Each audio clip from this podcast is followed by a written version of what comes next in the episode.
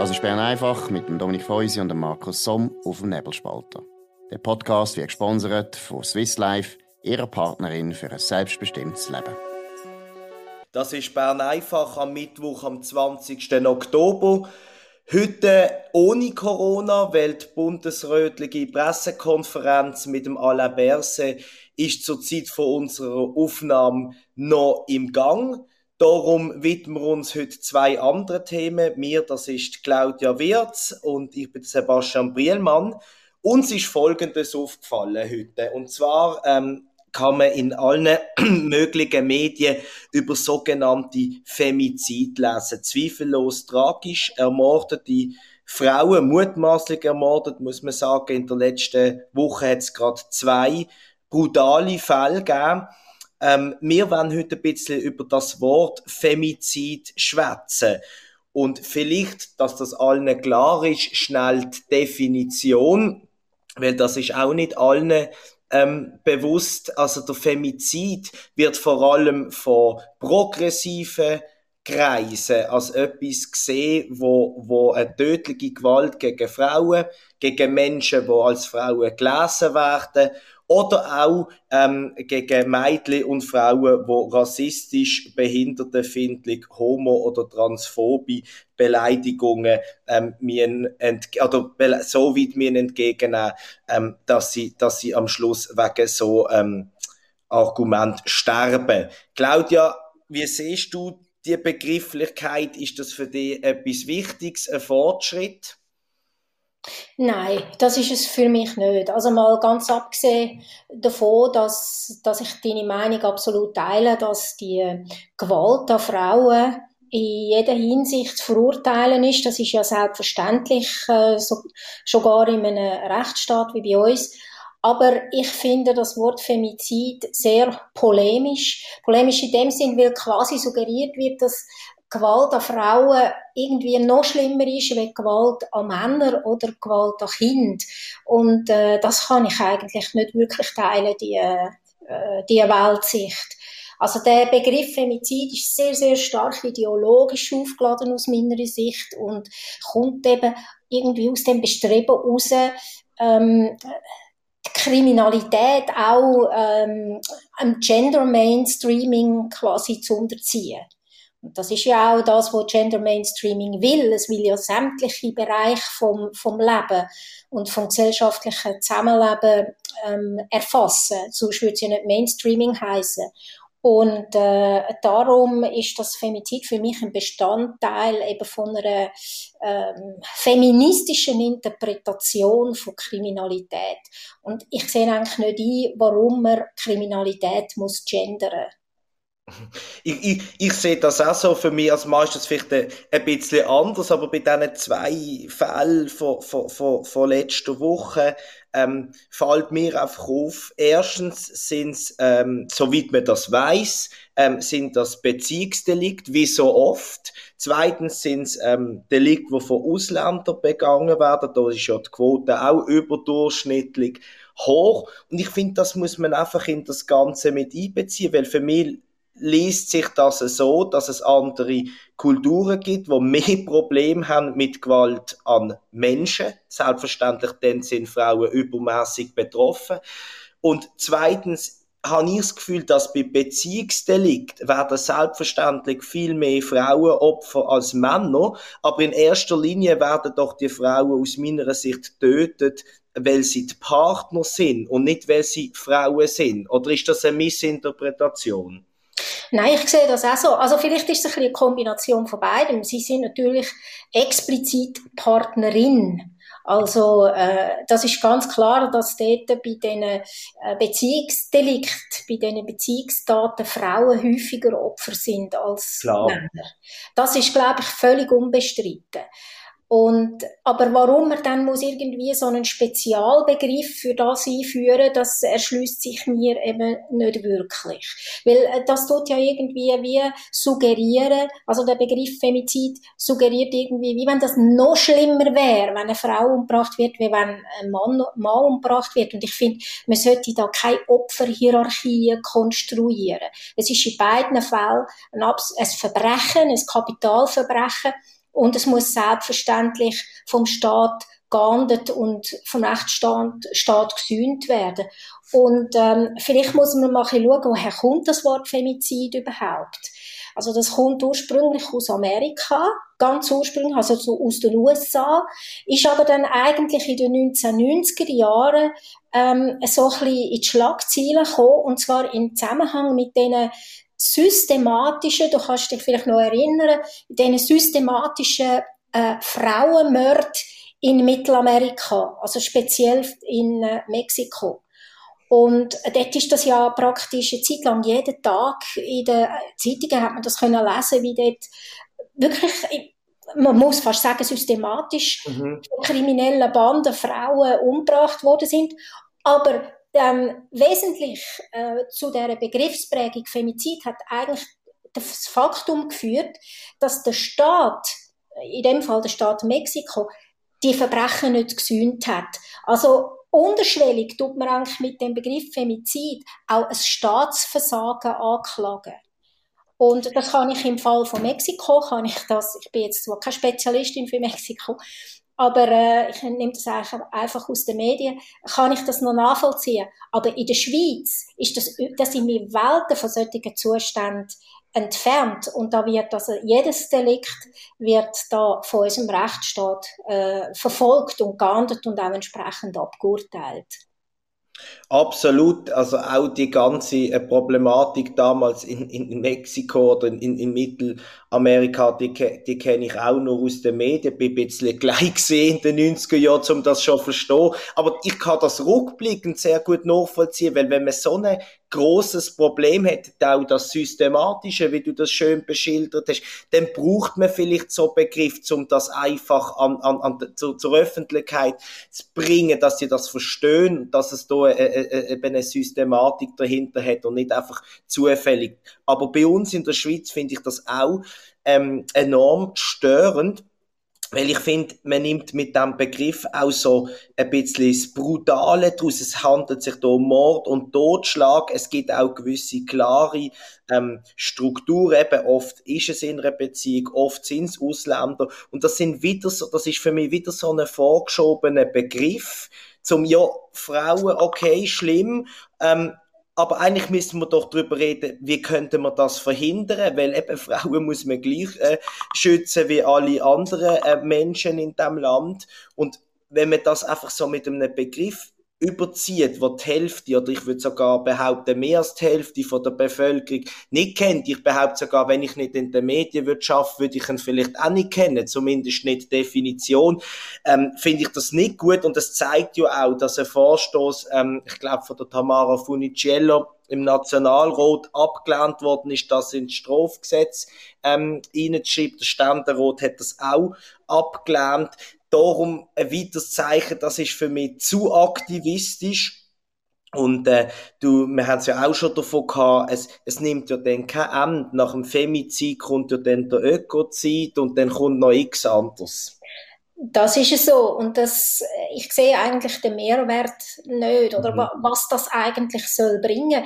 Es ist schlicht und einfach so ein Tötungsdelikt an einer Frau, ist schlicht und einfach wie das andere Tötungsdelikt ein Kapitalverbrechen. Und da braucht es aus meiner Sicht, ich bin nicht Juristin, aber da braucht es aus meiner Sicht nicht irgendwie noch eine Spezialabteilung im, im Strafrecht. Das ist ja auch zum Beispiel in Deutschland äh, kein juristischer politischer Begriff. Also das ist ein, ein, ein ausschließlich, ich würde fast sagen, ein politischer Begriff, wo ich, äh, wie ich vorher schon gesagt habe, eben im Zusammenhang mit den Exzessen, wo es da in, in Mexiko und in anderen mittel- und südamerikanischen Staaten gibt, seine Berechtigung hat, weil dort eben mit dem Begriff primär ein Staatsversagen äh, mhm. angeklagt wird, das Staatsversagen im Verfolgen von solchen Delikten und das kann man der Schweiz ganz sicher nicht äh, vorwerfen, dass sie da würde versagen ähm, im, im Ahnden und im Verfolgen von Gewaltdelikten an Frauen.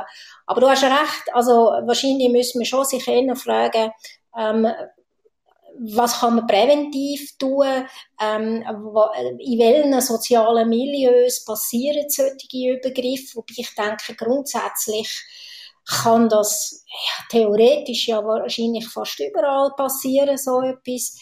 Ähm, aber das wäre sicher äh, interessant, ähm, da ein bisschen mehr den Fokus drauf zu legen, wie einfach irgendein so ein polemischer Begriff in die Runde zu werfen, der uns eigentlich nicht wahnsinnig viel weiterbringt in dieser Problematik. Völ völlig einverstanden. Und ähm, es wird jetzt hochgekocht. Es gibt ja eine Internetseite Stopp Femizid, wo da jeder Fall ähm, aufgelistet wird und, und das, das Gremium ähm, fordert ja ganz, ganz entschieden viel bessere Statistik. Und ich finde, da würde ich sie noch dabei unterstützen. Ich unterstütze sie aber dann nicht mehr, wenn sie sagen, ähm, die Nationalität, Herkunft, äh, der Status, ähm, der gesellschaftliche Status von der Täter spielt überhaupt keine Rolle. Es geht einfach nur darum, dass der Täter ein Mann ist. Aber wenn so viel mehr Frauen als Männer ermordet oder tötet werden in der Schweiz, dann ist ja das logisch, welchen Status der Täter meistens hat. Aber die anderen sind eben auch wichtig, zum, wie du sagst, allenfalls präventiv oder auch noch in einer, in einer gesellschaftlichen Debatte ähm, zu entscheiden, ähm, haben wir noch ein, ein Problem wie du, nicht gerade wie in Mexiko, aber trotzdem mit einer gewissen Systematik, wo man allenfalls auch, auch Hilfestellungen und, und Maßnahmen könnte zur Verfügung stellen. So, aus meiner Sicht, ist das ein, ein politisch durchdrängter, ähm, Begriff und tut der Debatte über die tragischen Fälle unbestritten sicher nicht gut. Wir haben noch ein zweites Thema heute, auch interessant. Es ist eine Studie rausgekommen oder in Auftrag gegeben worden äh, von der Sanitas Stiftung. Äh, die haben wollen, wollen wissen von den Leuten, ob gesundes Verhalten sollte belohnt werden mit tieferen Versicherungsprämien. Oder natürlich Geschlechtsverhalten mit höheren Versicherungsprämien. Ähm, Claudia, ich erlebe dich als rundum gesund, glücklich. Ähm, du würdest wahrscheinlich davon profitieren. Sollen wir das machen? Ja, also ähm, ich, ich denke jetzt mal, es hat sicher etwas, oder? Wenn man so vom Versicherungsgedanken ausgeht, also wenn man dann ähm, das individuelle Risiko zur äh, Grundlage von der Bemessung nimmt, dann müsste es eigentlich fast logisch sein, dass der, wo ich sage jetzt mal gesünder lebt, ähm, halt weniger Prämie zahlen muss. Aber erstens also ich denke eben, der Teufel liegt im Detail. Also wie will man überhaupt äh, definieren, was ein gesunder Lebensstil ist. Der eine findet, äh, Fleischessen ist gesund, der andere findet, Gemüseessen ist gesund. Da gibt es ja keine abschließende Definition. Dann ein Marathonläufer äh, muss mehr Kohlenhydrat essen, wie einer, der nur vor dem Laptop sitzt. Also das, das ist ja wahnsinnig schwierig, da irgendwie ähm, eine Bemessungsgrundlage dann festzulegen oder Kriterien festzulegen, was gesund ist und was nicht. Ich sehe es eigentlich aus liberaler Sicht so, solange das freiwillig ist und äh, verschiedene Versicherer vielleicht mit Apps irgendwie so ähm, ähm, Modelle anbieten, wo man kann seine Gesundheitsdaten, zum Beispiel eben seine Fitnessdaten der Krankenkasse schicken und dann dafür ähm, äh, Verbilligungen, Prämieverbilligungen überkommt. Solange das freiwillig ist, muss ich sagen, ist das aus meiner Sicht okay. Ich persönlich würde, glaube ich, an so etwas nie teilnehmen, weil ich mich eigentlich nicht will, von meiner Krankenkasse auf Schritt und Tritt verfolgen lassen. Ich sehe, ich sehe das ganz genau gleich. Wer jetzt zum Beispiel so, so eine, so eine, es gibt ja die, die Armbanduhren, die Smartwatches, ähm, wo man bei den einzelnen Versicherungen schon kann, kann bestellen kann, gibt nicht alle, glaube ich, ähm, dann ist das für mich total legitim. Ich meine, Krankenkassen ähm, und Versicherer, die profitieren sicher von, von, von so Daten, können gewisse Sachen anpassen. Aber grundsätzlich, du hast es angesprochen, wie soll das je gemessen werden? Ähm, was ist fair? Ähm, was ist nicht fair? Ich habe einfach ein bisschen den Verdacht, es ist nur ein Verdacht, dass die Versicherer das natürlich noch so gern würden machen, weil, weil die Kosten laufen aus dem Ruder. Viele Leute, da bin ich sogar noch bei den Versicherern, ähm, verhalten sich also nicht wahnsinnig gescheit und wenn dann einmal die Franchise ähm, und der Selbstbehalt aufgebraucht sind, dann geht man einfach zum Arzt auf Teufel komm raus. Also das ist einfach ein Problem. Aber so die, der gläserne Bürger, das ist einfach etwas, wie du sagst, intuitiv, ich will das eigentlich nicht, ich auch nicht. Das ist etwas, wo mir schon ein bisschen Sorgen macht, weil am Schluss haben wir alle so eine Uhr an und dann, ähm, da kennst du dich viel besser aus dann ist es dann plötzlich wie in China, wo man vielleicht nicht nur ideologisch, sondern auch gesundheitlich so überwacht wird, dass es noch ähm, Pluspunkte und Abzüge gibt und dann hat das noch gesellschaftlich einen Einfluss und jedes halbe Glas Wein, wo man trinkt oder ob man dann plötzlich geht, geht Skifahren, eigentlich gesund, aber auch gefährlich, zieht es da ab. Das sind für mich so Science-Fiction-Vorstellungen als Mensch, wo Science-Fiction-Filme überhaupt nicht toll findet ähm, wo, wir, wo wir Sorgen machen. Ja, also solche Szenarien sind durchaus denkbar, oder? Jetzt auch heute mit den digitalen Methoden, die man da hat. Und äh, für mich ist das auch eine absolute negative Utopie oder Dystopie.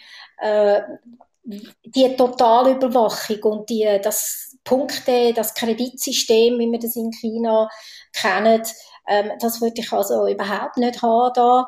Und ich finde, bei der Krankenkassenprämie ähm, müssen wir halt viel mehr auch einmal schauen, ja, wie sieht es denn eigentlich mit dem Leistungskatalog aus? Ich meine, wenn man den Leistungskatalog ständig ausbaut, dann muss man sich nicht wundern, ähm, wenn Prämien steigen oder wenn man keine Spitalschliessungen machen kann, weil man ähm, aus regionalpolitischen Gründen beispielsweise und dort ineffiziente Strukturen erhalten das kostet auch einen Haufen Geld. Ähm, und wenn man eben der, die Reformen nicht will durchführen, dann muss man sich nicht wundern, wenn auch wegen dem Prämien halt eher immer wieder steigen.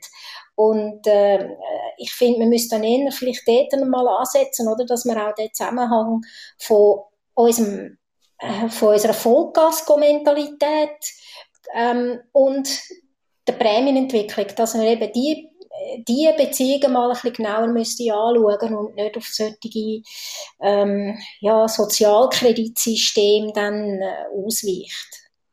Ja, es ist genau das, dass alles, die alles muss möglich sein Mentalität ist derart ausbreitet, was sich auch in der Studie zeigt. Ähm, Wenn es dann allerdings um sich selber geht, und das ist auch ähm, in Trend Z beschrieben worden mit dem ähm, Sanitas-Studie ähm, machen, dass wenn man vielleicht selber ein bisschen Büchli hat oder Raucher ist, dann findet man es dann eben doch gerade nicht mehr so lustig. Grundsätzlich ist man, glaube nur dafür, wenn man das Gefühl hat, man würde profitieren, verständlich. Aber ich glaube, das ist ein Fehlgedanke, weil lieber, man würde mal sagen, es ist halt vielleicht nicht immer alles möglich, wenn die Kosten so aus dem Ruder laufen. Bevor unsere Zeit aus dem Ruder läuft, hören wir an dieser Stelle auf. Das ist Bern einfach gesehen an dem Mittwoch. Ähm, wir wünschen viel Spaß beim Losen. Äh, besuchen Sie auch nebelspalter.ch. Heute oben sicher noch mit der Analyse zu den neuesten Maßnahmen respektive Nicht-Maßnahmen vom Alain Berset in Sachen Corona. Wir wünschen einen schönen Abend und wir hören uns morgen an der gleichen Stelle wieder. Das war Bern einfach mit Dominik Feusi und Markus Somm auf dem Nebelspalter. Der Podcast wird gesponsert von Swiss Life, ihrer Partnerin für ein selbstbestimmtes Leben. Den Podcast könnt ihr auf nebelspalter.ch abladen und auf allen gängigen Plattformen wie Spotify oder Apple Podcast und so weiter.